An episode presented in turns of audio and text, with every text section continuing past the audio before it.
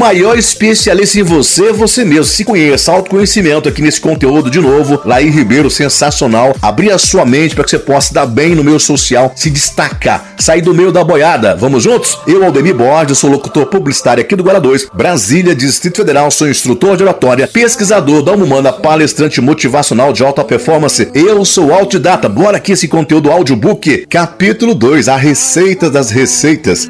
Erros de comunicação e resistência às mudanças. Observe o casal que dança em total sintonia. É impossível determinar se é o cavaleiro que está conduzindo os passos, se é a dama ou se a música estão conduzindo os dois pelo salão. A comunicação eficiente é assim: palavra, tom de voz, gesto, contexto, tudo está integrado à mensagem que é transmitida. Processo e conteúdo, como música e dança, estão sintonizados na mesma vibração. Toda música tem uma dança que se harmoniza melhor com o seu ritmo. Se estão tocando samba e dança por mais que me esforce, não dará certo. Então, qual é a música da comunicação? De nada adiantaria ensinar aqui algumas receitas aplicadas em conteúdos específicos, porque as possibilidades são imensas e se renova a cada momento. Em vez de ensinar conteúdos e técnicas para escrever ou falar, como fazem tantos livros e cursos, o que pretendo é explicar o processo que vem antes disso. Como é que o cérebro sente que está comunicando ou não? Como é que o cérebro recebe e processa as informações que escuta, vê, escreve ou fala? Não vou ensinar receitas, mas sim a receita das receitas. Com essa chave mestra, você poderá abrir todas as portas da comunicação interpessoal. É impressionante o que se perde energia no mundo a cada dia com erros de comunicação, memorandos mal escritos, explicações mal formuladas, recados mal transmitidos, solicitação mal entendidas, conversação mal encaminhadas. Tudo isso provocando prejuízo econômico, trabalho recusado, produtos sem uso, esforços desperdiçados, conflitos profissionais e pessoais, processos judiciais e até guerra entre nações. O cérebro gosta de razões para decidir. Pode-se afirmar que 99% dos problemas do ser humano são linguísticos. Jamais um cachorro será encontrado chorando por ter se esquecido de festejar o aniversário dele, simplesmente porque o aniversário não faz parte do universo linguístico do cão. Mas para nós, valores desse tipo criam a todo momento estados mentais de ansiedade, frustração, ciúmes, ressentimentos e assim por diante, desencadeando situações problemáticas. Para tentarem se proteger dos problemas, as pessoas tendem a evitar o desconhecido. Refugia-se nos valores nos hábitos que já conhece. Procura fazer apenas o que já estão familiarizadas. Reage ao novo, resiste à mudança, tanto no trabalho quanto na vida pessoal, nas concepções políticas e religiosas, etc. Criamos assim em nossa vida uma zona de conforto.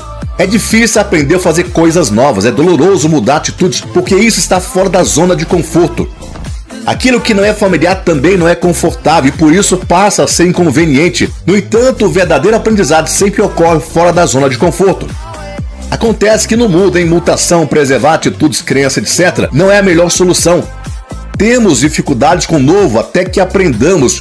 O conhecimento anterior, então, estará muitas vezes obsoleto. Em tempo de mudança, preservação não é uma boa alternativa. O conhecimento humano levou mais de um milhão de anos para chegar à fase agrícola. Milhares de anos depois chegou à fase industrial. Alguns séculos mais tarde atingiu a eletrônica e em poucas décadas chegou a biotecnologia. Atualmente, a cada dois anos o conhecimento dobra. Dentro de pouco tempo, a partir do ano 2010, estará a dobrar a cada 80 dias. As formas convencionais de saber, de aprendizado, de administração, etc., estarão obsoletas. O executivo de hoje, por exemplo, não pode mais pretender estar informado de tudo que se produz em sua área de atividade, porque todo o seu tempo não seria suficiente. A tendência então é abrir mais o canal de intuição, o hemisfério direito do cérebro, ampliando a consciência para novas dimensões da inteligência, mais sutis e poderosas. Essa aplicação dos poderes da mente será uma conquista marcante do ser humano nas próximas décadas. Saber que não sabe já é saber. A civilização C foi impulsionada por uma pequena minoria. O restante bilhões de indivíduos segue atrás passivamente como uma boiada. Se você quer exercer mais plenamente suas habilidades, é fundamental destacar-se da boiada. Participar do mundo não como fruto das circunstâncias, e sim como sujeito ativo, conduzindo seu destino. Usando melhor seus recursos, você não desperdiçará energia e aprenderá a fazer mais com menos. Na comunicação, há desperdício de energia quando a mensagem não produz resultados, não dá em nada. Existe linguagem que gera ação, faz acontecer alguma coisa no universo, e existe a linguagem que não gera ação. Uma comunicação, por exemplo, um queixume, uma conversa de Cerca Lourenço, são energias que não produzem nada no universo. Há pessoas que usam linguagem que gera ação, todos querem ficar ao lado delas, estão sempre criando novas realidades. E há outras que usam a comunicação para nada, adoram ficar contando seus problemas, inventando intrigas ou falando abobrinhas. Um lembrete para quem gosta de conversar com os outros sobre seus problemas. 80% dos que escutam não estão nem aí. 20% restante ficam felizes porque você tem problemas. Portanto, não perca tempo contando para os outros. Quem controla uma conversa não é quem fala, e sim quem escuta. Outra linguagem que não gera realidade são as frases no condicional. Eu gostaria de agradecer ao fulano. Então, por que não agradece? Diga, eu agradeço ao fulano. E assim algo acontece no universo. Ou então, eu gostaria de convidá-lo para almoçarmos um dia. Essa frase só revela a timidez e a indecisão de quem fala. Diga concretamente: Eu convido para almoçar comigo amanhã. E estará gerando ação. Distinções tornam visível e invisível e nos permite intervir. Nas línguas latinas, como o português, para dizer qualquer coisa, gasta-se uma quantidade maior de palavras do que do inglês. Isso significa que gera mais ação? Pelo contrário. Sabe o que é inteligência? É a capacidade de fazer distinções.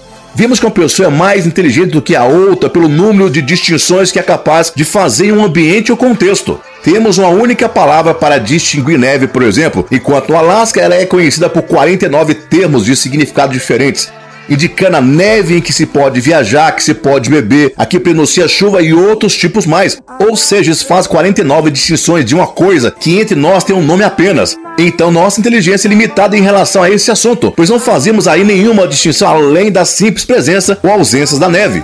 Assim é também com relação ao ambiente em que vivemos. As pessoas limitadas não percebem inúmeros detalhes que os mais inteligentes conseguem ver. Não percebendo, são passivas em várias situações, deixam-se levar, não conseguem dirigir sua vida, não se destacam da boiada por mais que se esforcem.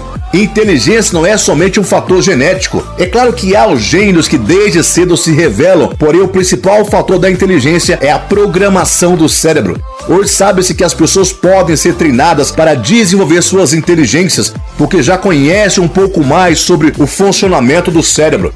Portanto, quanto mais você for capaz de distinguir aspectos abstratos ou concretos do ambiente em que vive, e quanto mais conseguir aplicar essas distinções à sua vida diária, mais inteligente você estará sendo. O matuto que de repente for levado para as ruas de uma cidade grande só verá carros, sem distinções entre eles. Mas se formos com ele caçar tatu a noite escura, não seremos capazes de enxergar nem o nosso caminho, enquanto ele perceberá tatu andando em caminhos subterrâneos. Distinções tornam visível o que antes nos era invisível e nos permitem intervir na realidade. Isso é válido para todos os ambientes e profissões. O médico que consegue distinguir detalhes sutis em um conjunto de sintomas e faz um bom diagnóstico. O engenheiro que distingue com clareza a melhor alternativa entre os materiais disponíveis. O vendedor que sabe distinguir o argumento ideal para cada momento da conversa e assim por diante. O excesso pode ser mais prejudicial do que escassez. A comunicação eficaz está ligada a um tipo de específico de inteligência, como já vimos, a inteligência interpessoal. Saber distinguir os vários aspectos da troca de informações entre as pessoas, aplicando na prática esses conhecimentos, é ter maior poder de convencimento e de influência. Antes de seguir adiante, uma pequena observação: o caso do Alasca, onde se usam 49 termos diferentes para neve, não tem nada a ver com o desperdício de palavras que cometemos anteriormente. Pelo contrário, maior vocabulário permite maior poder de síntese e mais precisão. Ele não precisa explicar um determinado tipo de neve com cinco ou seis palavras, basta uma e pronto.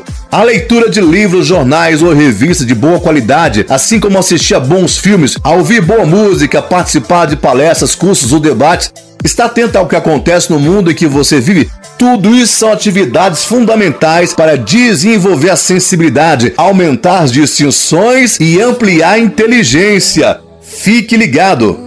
Mais um audiobook, mais um capítulo do livro de Laí Ribeiro, Comunicação Global. Eu, Aldemir Borges, Publicidade, sou locutor publicitário aqui do Guará 2, Brasília, Distrito Federal. Sou instrutor de oratória, pesquisador da alma humana, palestrante motivacional de alta performance. Eu sou autodidata. Você que está me assistindo e ouvindo, dá meu like aí, inscreva no meu canal e que Deus te abençoe abundantemente e poderosamente todos os dias da sua vida. Gratidão e perdão sempre, meu Deus. Gratidão e perdão sempre, meu Deus.